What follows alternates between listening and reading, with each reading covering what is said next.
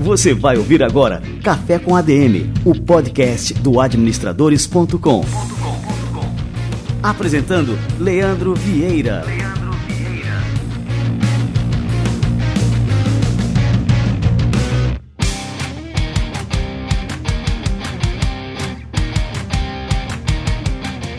Fala galera, está no ar mais um Café com a DM, a sua dose de cafeína nos negócios. Estamos começando o nosso episódio número 280.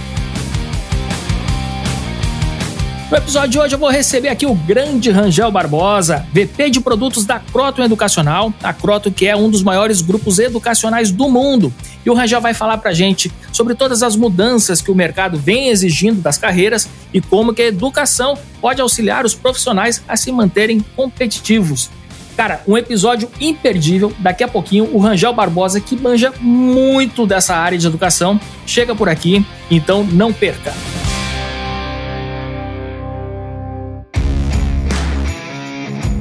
Salto empreendedor com a Nuvem Shop.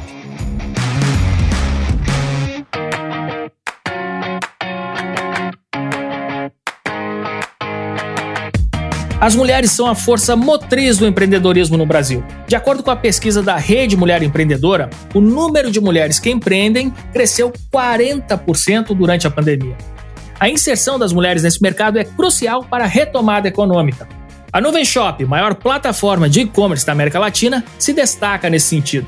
Em 2021, 66% das mais de 90 mil lojas da Nuvem Shop eram administradas por mulheres. Imagina quanto elas faturaram com as vendas online, garantindo renda, independência financeira e qualidade de vida num período tão difícil. Se você quer fazer parte dessa história com a Nuvem Shop, as portas estão abertas. Criando sua loja online hoje, você ganha 90 dias com isenção de tarifas e não precisa pagar nada no primeiro mês. A primeira mensalidade que tiver de pagar, a Nuvem Shop dá um desconto de 25%. É só se cadastrar pelo link adm.to barra nuvenshop adm.to barra nuvenshop e aproveitar a oferta. Eu vou deixar o link aqui na descrição do programa. Mulher, mostre ao mundo do que você é capaz e crie sua loja online na Nuvem Shop. Salto empreendedor com a Nuvem Shop.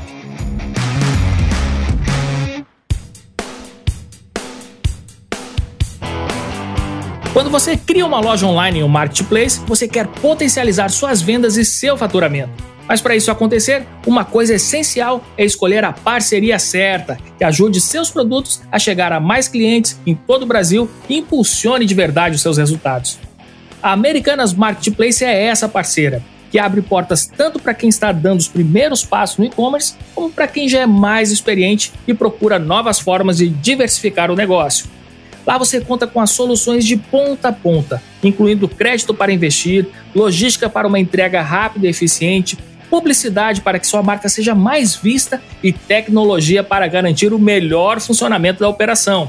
Uma das maiores vantagens de ter uma loja na Americanas Marketplace é que seus produtos automaticamente aparecem em três vitrines: a Americanas, o Submarino e o Shoptime. Com apenas um cadastro, você coloca o seu negócio nas maiores marcas da internet. Uma parceria dessas não tem erro, é só trabalhar que os resultados chegam. Acesse o link aqui na descrição desse episódio e faça o seu cadastro. Americanas Marketplace, somar para o seu negócio ir mais longe.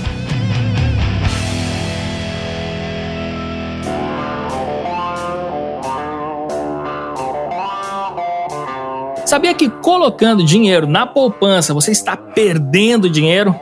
Pois é, todo mundo sabe que a poupança é o investimento preferido dos brasileiros, só que sua rentabilidade perde de goleada para a inflação. E além disso, os juros só são pagos uma vez por mês, na data de aniversário do depósito. Faz sentido isso? Se você quer realmente proteger o seu patrimônio, recomendo a Warren. E sabe por quê? A Warren sugere os investimentos mais adequados de acordo com seu perfil e seus objetivos. Tudo pelo aplicativo sem precisar sair de casa. Basta você definir qual é o seu sonho e a Warren vai ajudar você a se organizar para realizá-lo. Além disso, a Warren tem diversos conteúdos para quem quer aprender mais sobre investimentos. Esses materiais foram preparados especialmente para você que deseja investir com segurança, conhecimento e não gosta de se aventurar em aplicações arriscadas. tá? E não precisa se preocupar com taxa de corretagem, taxa de custódia, taxa disso e taxa daquilo. Na Warren você paga uma taxa única sobre seus investimentos e pronto. Pode aproveitar à vontade. Você pode conquistar grandes sonhos se souber investir seu dinheiro da forma correta. E a Warren quer ajudar você com isso. Abra sua conta na Warren pelo link que está na descrição do programa e invista nos seus objetivos.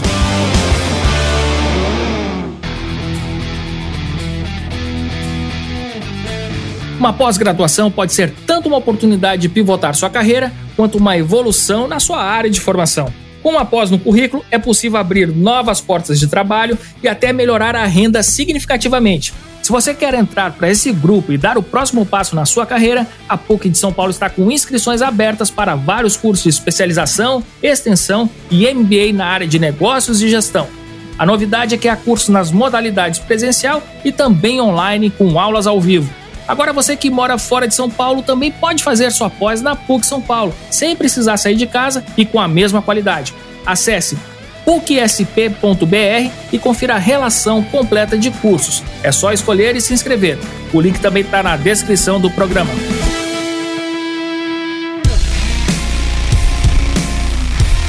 Muito bem, galera! Vamos receber agora essa fera Rangel Barbosa.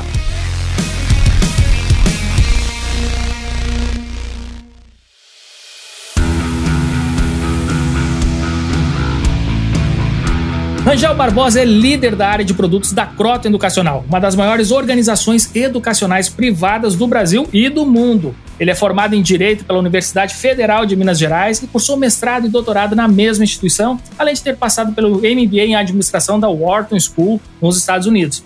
Ele tem experiência profissional tanto na academia quanto no mercado. Já foi professor na PUC Minas, passou por multinacionais como McKinsey e Santander e no segmento de educação privada, ele foi fundador e diretor executivo da Mira Educação e do Instituto Sonho Grande.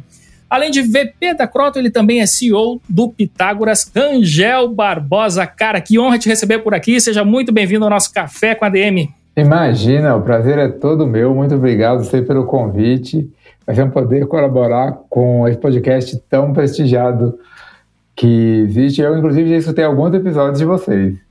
Ah, que bacana, Rangel. Uma honra, cara. E, Rangel, começando aqui por.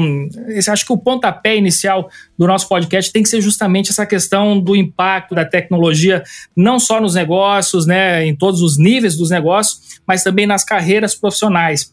E antigamente, assim, a gente podia iniciar uma carreira e ter uma certa perspectiva, né, para 5, 10 anos, talvez até mais, né? A gente tinha essa previsibilidade do que, que seria a nossa vida dali para frente e hoje nem tanto. Na sua opinião, Rangel, como é que as carreiras estão mudando com o impacto dessa tecnologia e dessas transformações, não só tecnológicas, né, mas também, enfim, né, o nosso mundo está em turbulência, em efervescência de vários movimentos, enfim, pandemia, é, guerra agora, uma série de coisas né, que isso obriga né, todo profissional a estar cada vez mais adaptável a mudanças, né? E, enfim, mas como é que você enxerga né, todos esses fatores impactando nas carreiras? É uma coisa muito engraçada que quando a gente olha carreiras assim, a gente pensa no mundo como um todo, né? E a gente vive numa bolha muito grande, assim, São Paulo, Rio, grandes centros. E o que a gente vê é como se houvesse três grupos.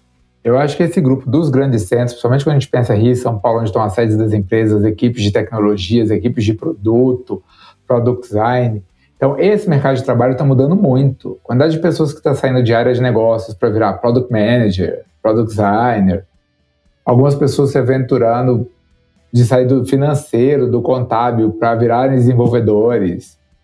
Isso está acontecendo bastante. A gente vê isso no aumento de candidatos e matriculados nos nossos cursos, definitivamente. E tem uma outra mudança no meio, nas cidades de médio e grande porte, mas que não estão nesses grandes centros, as pessoas estão procurando também se especializar mais em algumas carreiras. Então, você vê que algumas carreiras da saúde, como gerontologia, você vê que algumas carreiras ligadas a bem-estar, como produção de cerveja, produção de chocolate, panificação, esses cursos superiores estão cada vez mais tendo uma tendência forte de crescimento. Enquanto cursos tradicionais mantêm ainda uma penetração muito grande no que a gente chama de Brasil profundo, de cidades menores, mas nessas cidades de médio porte para cima, eles vêm perdendo participação.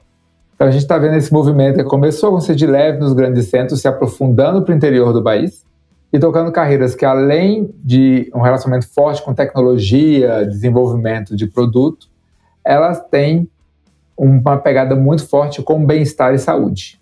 Bacana.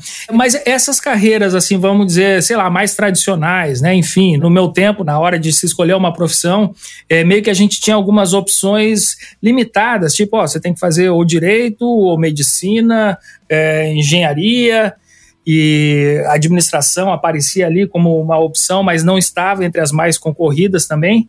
Como é que você enxerga isso hoje, né? Porque ao mesmo tempo que a gente tem um excesso tanto de candidatos quanto de profissionais que são é, jogados no mercado, literalmente, né, a cada ano, a gente tem também uma carência nessas outras áreas, como a gente está falando aqui, né, de tecnologia, enfim, os profissionais de tecnologia brasileiros estão trabalhando para empresas de fora, né, sem sair do Brasil. E ao mesmo tempo que a gente tem essa demanda muito grande por profissionais nessas áreas, a gente tem uma escassez também de profissionais.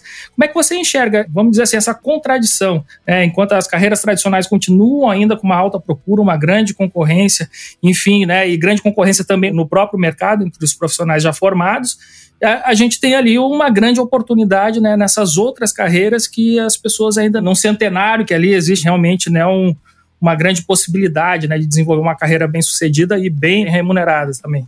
É uma coisa muito engraçada essa pergunta sua.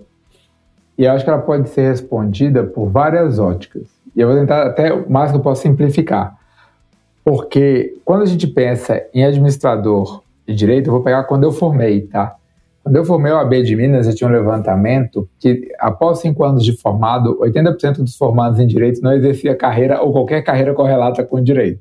Então, a gente tem já alguns cursos muito tradicionais, como direito, engenharia, que as pessoas já não seguiam muito carreira naquilo que elas estudaram.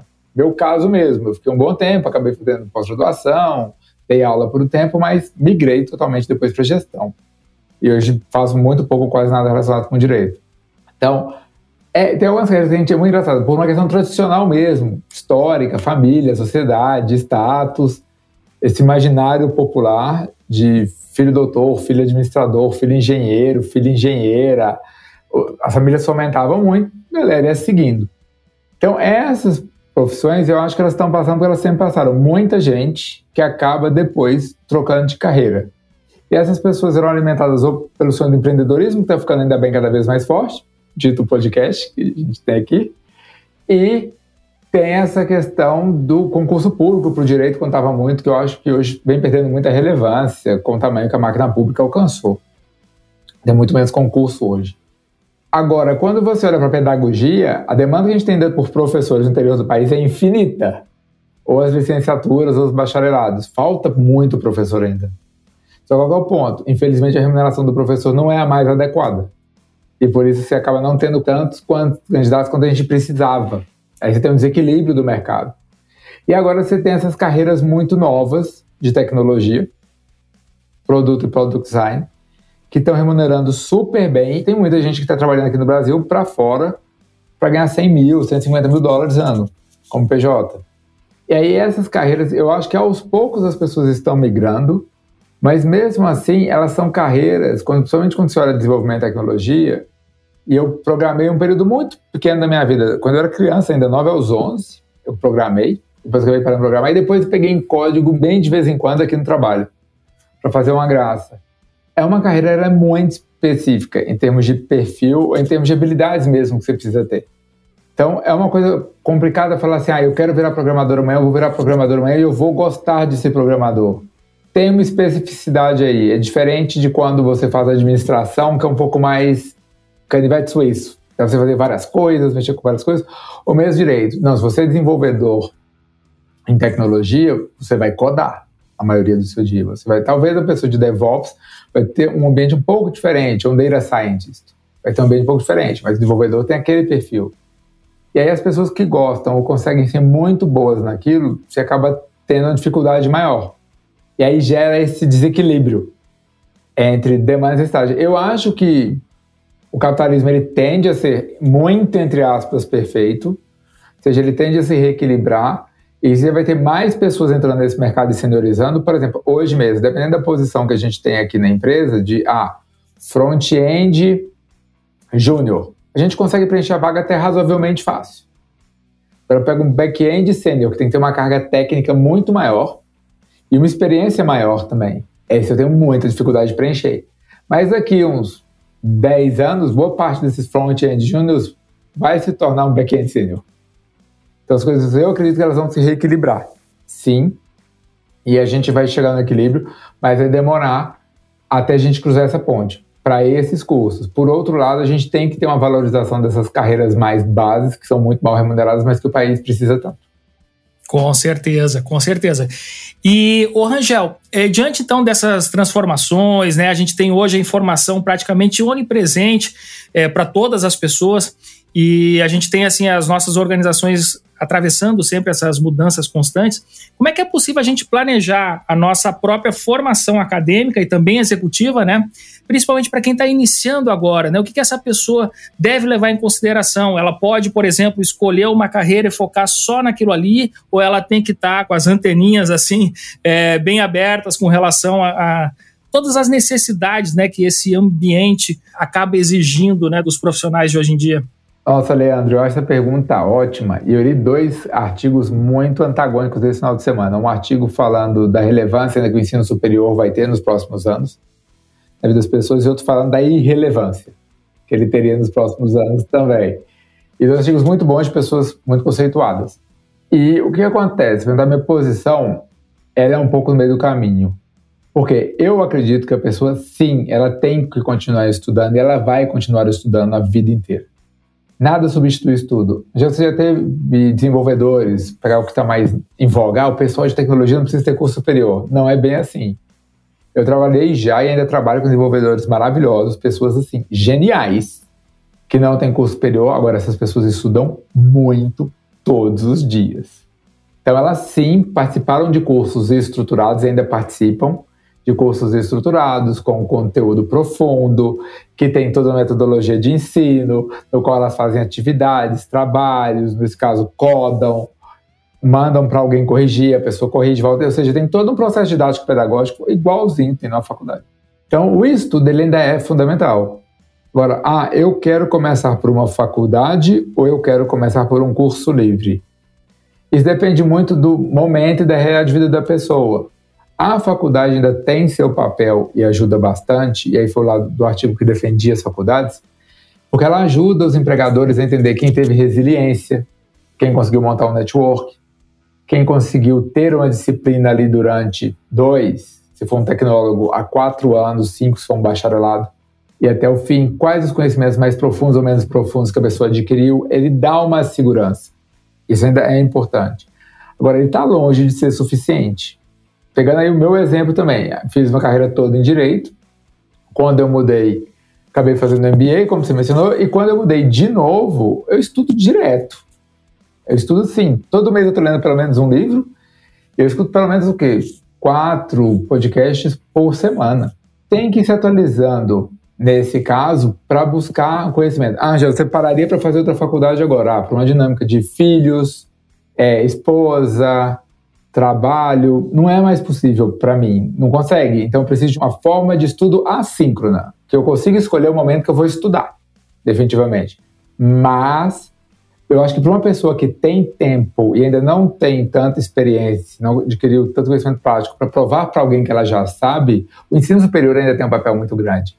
Então eu acho que ter um ensino superior, ter um curso livre, ter uma pós-graduação, isso depende de um MBA mais estruturado, depende do momento de vida em que você está, em termos profissionais e pessoais também, para ver o que melhor se encaixa com você. E a nossa ideia aqui hoje na Croton é ter um leque de opções para as pessoas desde a educação básica, ou seja, aqueles que não tiveram chance, que são jovens e adultos, mas que não tiveram chance de terminar a educação básica, até aquele que quer uma pós-graduação muito específica sobre um tema, que seja aprofundar um tema ou, ah, não, eu estou trocando de área e agora eu preciso aprender sobre gestão de pessoas, eu preciso aprender sobre marketing, poder fazer também. E eu acho que o caminho é esse, esse da maior opção possível para as pessoas poderem estudar de acordo com o formato que elas têm naquele momento de vida delas.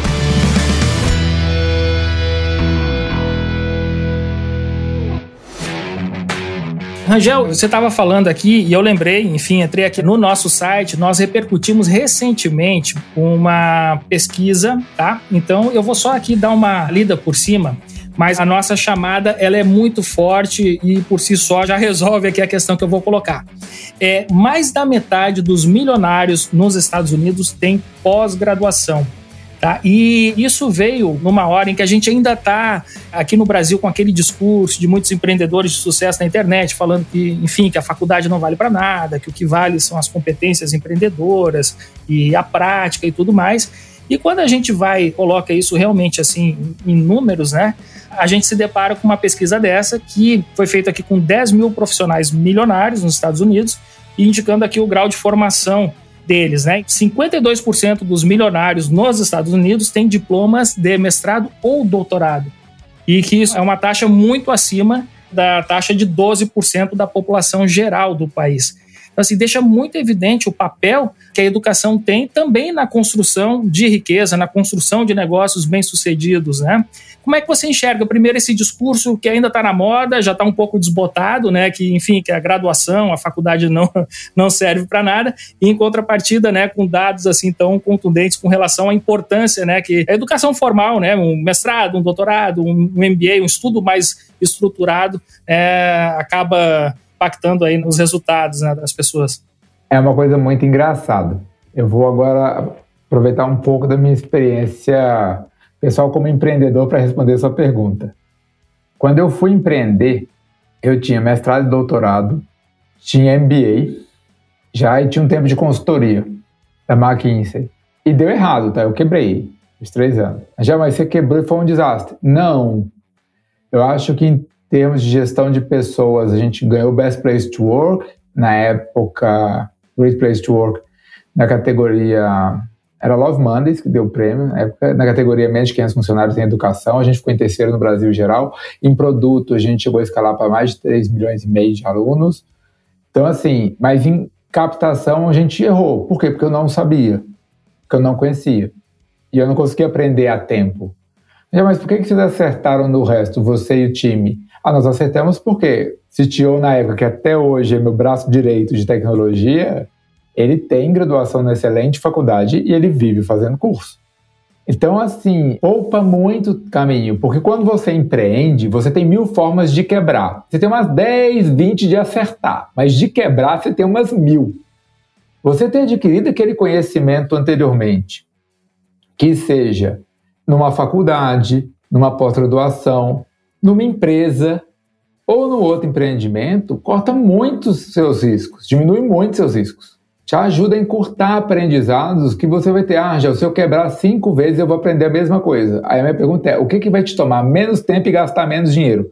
Fazer uma faculdade muito boa, se dedicar para aquilo ou quebrar cinco vezes? E a gente não vive para sempre. Eu acho que as pessoas têm que ter isso. E qual é o ponto? Empreendedorismo para um lado ou para o outro, eu falo Ampli, que a gente lançou como corporate venture na Croton, que deu muito certo, vem dando certo, em termos de crescimento, realização dos alunos, foi por quê? Por causa do aprendizado da primeira, mas também por, vários cursos que eu fiz de growth. E que eu sentei a bunda na cadeira e fui estudar, fui montar caso.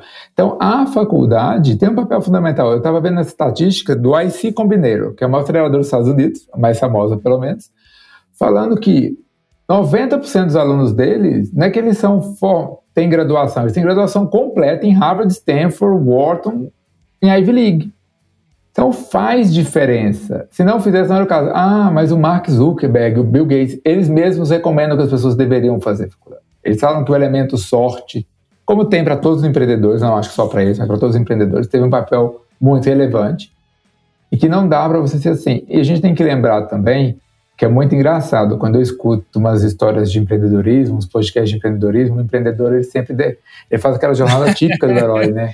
Que, ah, eu sofri, eu penei, só que ele não fala, eu penei, mas eu vendi o carro que meu pai me deu. Eu falei assim, seu pai te deu um carro na década de 90, 2000, você tem dinheiro, cara. eu, eu vendi meu carro, é bem assim.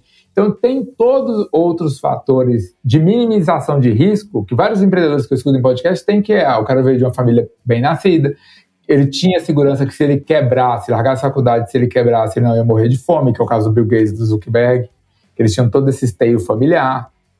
Então, assim, estava tudo bem para ele se desse ruim. Agora, a maioria dos empreendedores que a gente tem no Brasil quebra com um ano. Eles não têm essa chance, eles não têm esse esteio. Então, eles deveriam pensar que, assim, um curso superior pode sim fazer. Eu, gente, sem viés nenhum, tá? Não é porque eu trabalho na Croton, não é mesmo. Se fosse um boteco agora, nós dois tomando uma breja, eu ia falar a mesma coisa. Que é assim, faz diferença na sua vida. Na do Zuckerberg, nos filhos dos donos da Copenhague, quando ela foi vendida. Não, não faz diferença. Esses caras já são milionários. Então, assim, esses caras quebrarem, quebrarem, quebrarem de novo, a família vai estar ali para dar um suporte. Eles já tiveram uma gama de experiências de vida, de viagens, livros, informação, que a pessoa média não teve. E eles aprenderam muito nesses lugares. Agora, para a gente que é médio, falo pela minha história de vida mesmo, para a gente que é médio, faz muita diferença ter adquirido conhecimento e, principalmente, continuar adquirindo conhecimento no decorrer da vida. Ah, show de bola. Pô Rangel, aqui a gente vai fazer um, um quadro, você vai estar aqui em, em, destaque, né? Essas palavras vão estar brilhando na tela para chamar a atenção né, da importância do que você falou agora para todos os nossos ouvintes e também para os espectadores né, que vão assistir enfim, na, nas nossas redes sociais aí esse conteúdo. Rangel, para quem já atua no mercado, enfim, enfim, o cara já talvez tenha saído de uma faculdade ou talvez ele tenha optado justamente né, por fazer cursos livres e tal, e ele já está no mercado. É, quais são as possibilidades de transição de carreira, né, ou também de atualização da própria carreira em que ele já está, já se encontra? Lá, eu, aquele negócio, né? A gente fica lendo demais, a gente gosta de ficar citando as coisas porque a gente lê que são boas. Eu estava lendo um artigo The Atlantic, que eu recomendo muito essa newsletter, tá? The Atlantic é um jornal que ele é bancado, acho que pela Mackenzie ou pela Melinda Gates, não lembro agora, uma das duas. Tinha um cara falando sobre carreira, transição de carreira. Ele falando que carreira A, você pode ter uma carreira como gestor de pessoas, uma carreira como especialista uma carreira como empreendedor. Ele estava citando esse training lá. E para mim foi muito interessante isso, porque eu acho que o primeiro passo é a pessoa entender o que ela quer.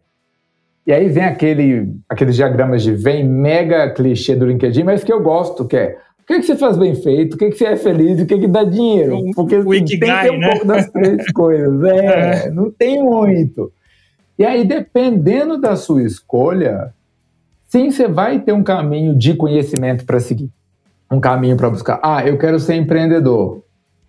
Beleza, tem livros maravilhosos sobre empreendedorismo, tem podcasts maravilhosos sobre empreendedorismo, pessoas que falam a real, que não douram a pílula, que vem do ambiente assim mais frágil. Então eu vi nesse artigo que tem aquele tem um frame em que você fala, um, um formato que eles definem que assim, ah, ou você quer empreender, ou você quer ser um especialista, ou você quer fazer gestão de pessoas. Ele fala assim, e aí ele discute que esses três caminhos são razoavelmente distintos. E eu gostei disso, porque são mesmo. Eu defini empreender o caminho de conhecimento que eu vou buscar é muito diferente. Ele é um caminho que ele vai estar mais ligado a cursos livres, cursos técnicos muito bons, dependendo da área que você vai fazer. Ah, eu quero montar uma lanchonete. Tem muito vídeo legal falando sobre como fritar um hambúrguer, sobre fazer um hambúrguer de cara. Tem muitos cursos livres muito bons, ou um MBA bem geral de seis meses sobre gestão financeira do seu primeiro negócio, para você fazer também. Então você vai nesse caminho, não, eu quero fazer gestão de pessoas. Aí você vai fazer um MBA mais tradicional, mais corporativo, talvez um MBA de dois anos. Você vai preocupar mais com a instituição que você vai fazer para buscar network, conversar com seus colegas, trocar ideia, dar uma rede de contatos. Não, eu quero virar um especialista. É uma outra coisa. Você vai pegar uma instituição renomada específica daquilo, fazer ou um influencer, uma pessoa técnica que vende cursos e vai afiar a cabeça naquilo para aprofundar seu conhecimento técnico até o limite do que é possível, já que é isso que te faz feliz. Hoje, essa é a arte da educação nesse mundo interconectado.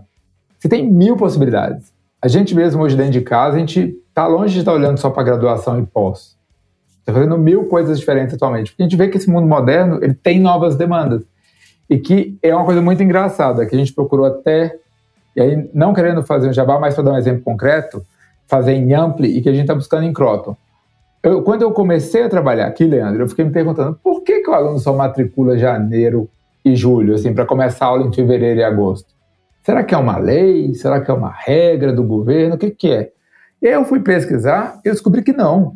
Que era assim, para uma questão de organização e estrutura das faculdades E nas presenciais você tem uma questão com o sindical sobre o regime de professores. Só que eu fiquei assim, poxa, se não é assim, a gente deveria se adequar ao que o aluno quer. E o que o aluno quer quando ele toma a decisão de estudar é começar na próxima segunda. É começar amanhã. E eu acho que como hoje as carreiras estão ficando cada vez mais abertas e as pessoas estão descobrindo que elas podem ser felizes, ganhar dinheiro e boas naquilo que fazem de uma coisa inovadora, diferente, como a gente falou, produzir sua própria cerveja, comercializar essa cerveja, as pessoas querem buscar mais conhecimento e de formas distintas. E nós, como instituições de ensino, temos que estar abertos e prontos para isso, como a gente está pronto hoje em dia. E eu acho que esse movimento fica bem maior. Só que a pessoa ela vai se descobrindo e vai entendendo o que ela quer e a partir disso ela vai buscando as fontes de conhecimento que fazem mais sentido para ela.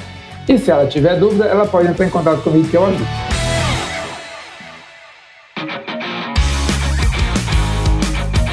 Agora, Rangel, uma dúvida de carreira que a gente sempre recebe por aqui é, por exemplo, alguém que faz um, uma graduação completa em uma determinada área. Vou pegar a administração aqui, que é o nosso caso, número um, né? até pelo nosso posicionamento né, de ser um portal na área de administração. E muitos administradores enfim, tem certas dificuldades para emplacarem ali a sua carreira, e aí eles começam a ter uma ideia. Bom, você tem que fazer uma segunda graduação, e eles dão esse conselho para outros né, alunos que estão ainda em formação. Diz, oh, você tem que fazer também, por exemplo, contabilidade. Você acha que essa é uma boa estratégia, você fazer uma graduação e depois embarcar numa segunda graduação? Existe algum, alguma lógica né, nesse tipo de, de estratégia?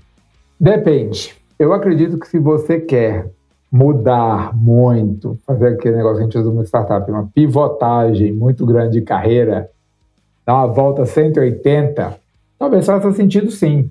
Ah, eu formei em Direito e quero fazer Medicina. Quero me tornar médico. Vai ter que fazer outra graduação. Ah, eu formei em Administração e quero ser professor de Educação Básica. Vai ter que fazer licenciatura. Não tem para onde correr. Agora, ah, eu formei em Administração, mas eu estou vendo que minha carreira na minha empresa está me levando cada vez mais para a área financeira. Tem muitas pós legais para você fazer. A gente tem mesmo tem várias aqui muito boas para você só pegar, focar seis meses da sua vida, um ano da sua vida, ao invés de quatro anos da sua vida. Então, depende. Se for uma mudança 180, eu faria outra graduação, com certeza.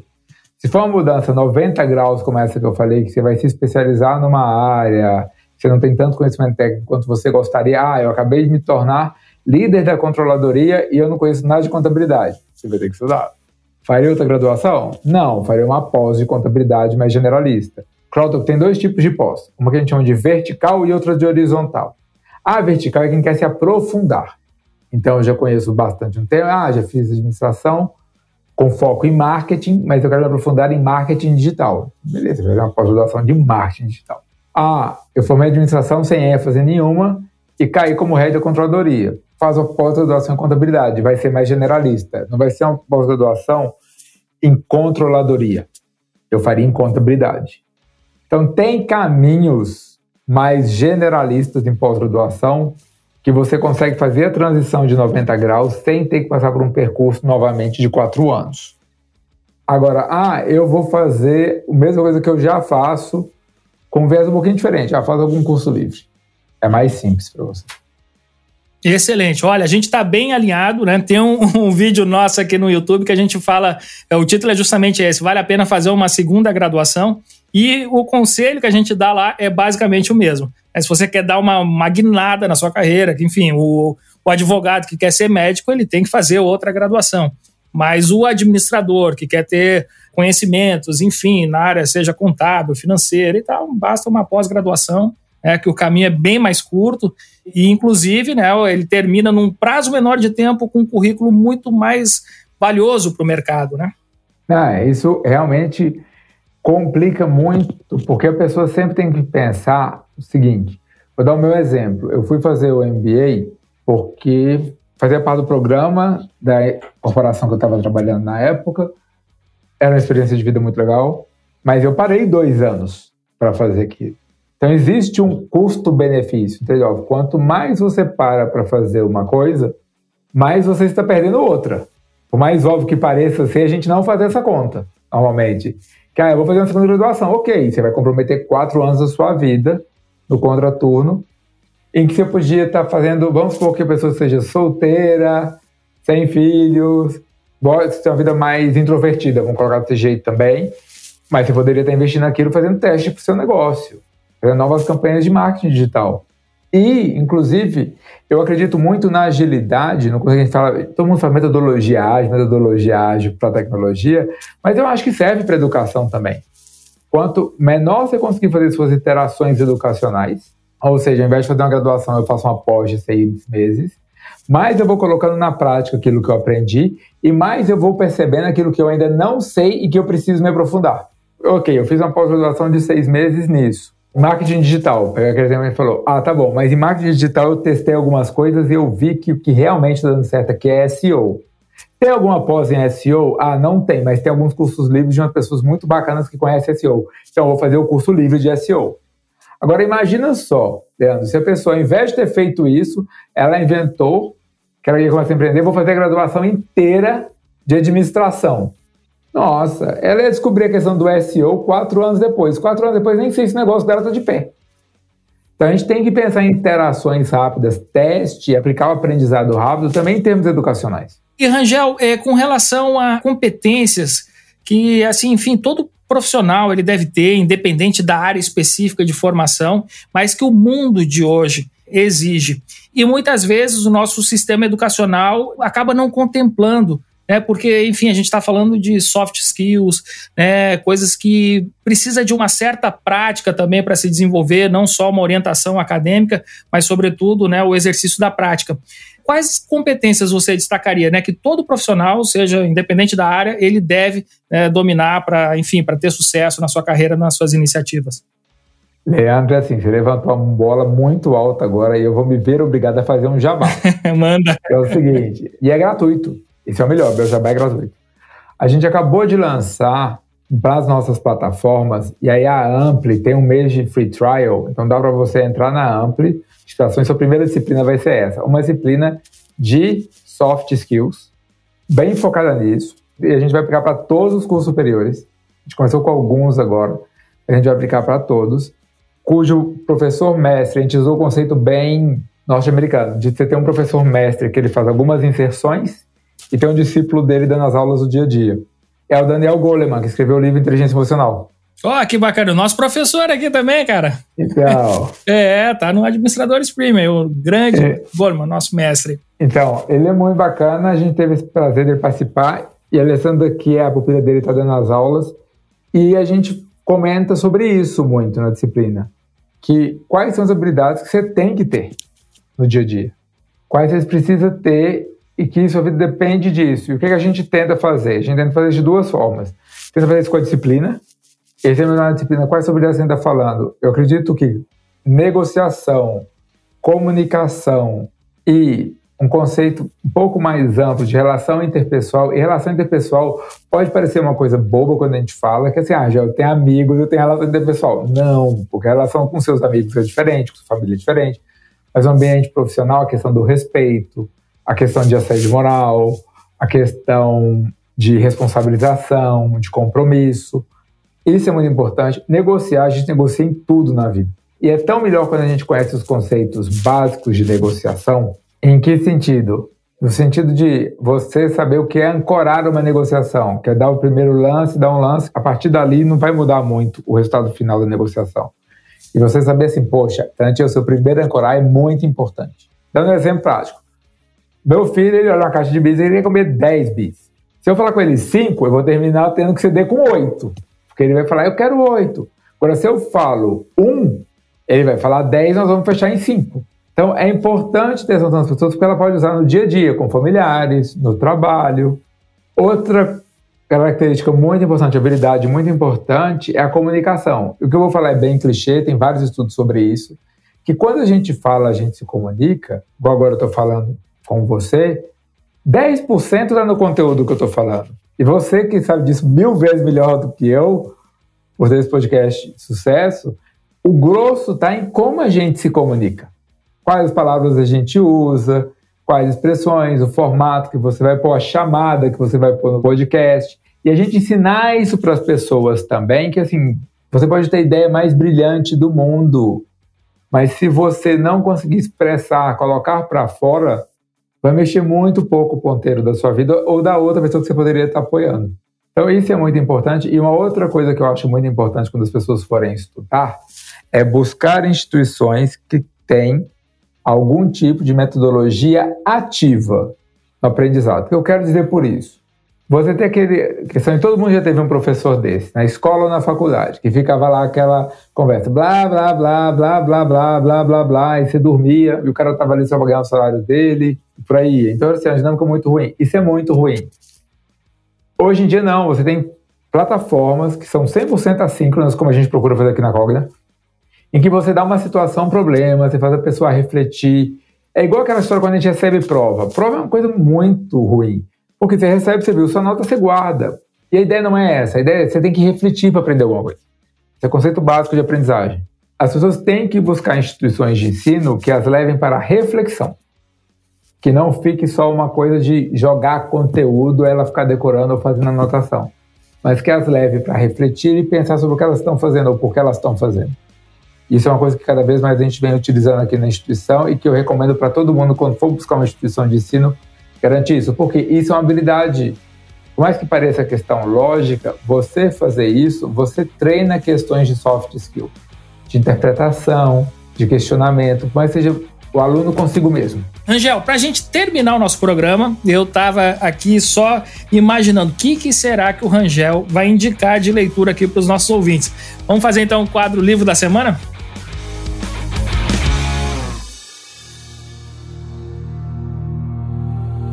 Livro da Semana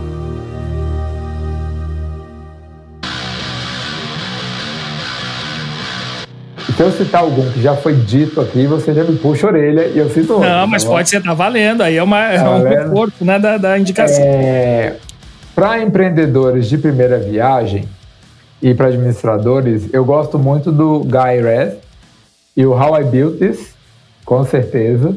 Aí eu vou pegar aquela, aqueles três campos que eu falei com você, o de gestão, o empreendedor e o especialista. Então, How I Build This, com certeza. O outro que eu gosto muito, esse mais para gestores, eu iria com Trillion Dollar Coach. E para quem trabalha com serviços, eu iria com o Danny Meyer, com o Setting the Table, colocando a mesa.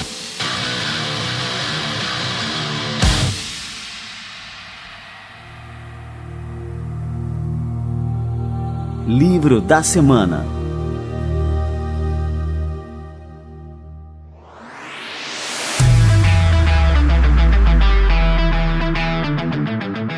Rangel Barbosa no Café com a DM. Cara, um Café com a DM, esse aqui dos melhores grãos possíveis. Eu curti demais o nosso bate-papo aqui, Rangel. Toda assim a, a tua experiência, teu conhecimento com certeza vai iluminar as escolhas de carreira de muita gente que nos escuta aqui no, no Café com a DM. Queria te agradecer demais aí, cara, pela tua generosidade, pela tua disponibilidade em participar por aqui. Olha, imagina, eu que agradeço super pelo convite. Eu acho que todo mundo que está nessa, que você está, que eu tô, a gente só está nessa para contribuir com a vida das pessoas. Eu brinco muito com o pessoal aqui do time, se fosse para ganhar dinheiro, tá todo mundo no mercado financeiro.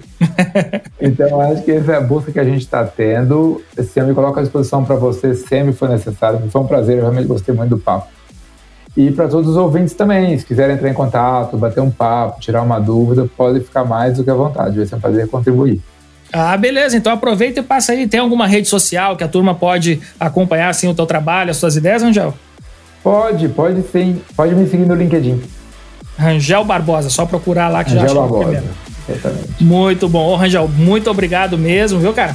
Curti demais. É. Vamos, vamos tomar um cafezinho mais vezes. Vamos aí. Abraço.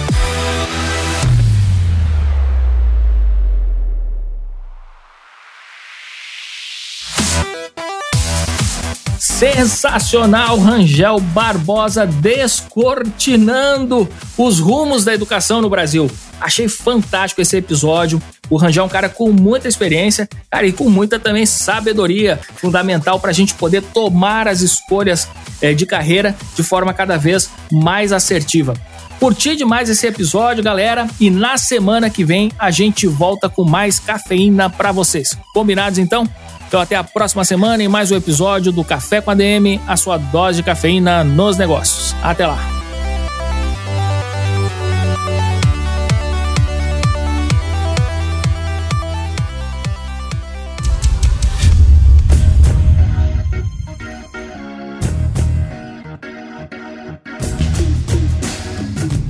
Você ouviu Café com ADM, o podcast do administradores.com.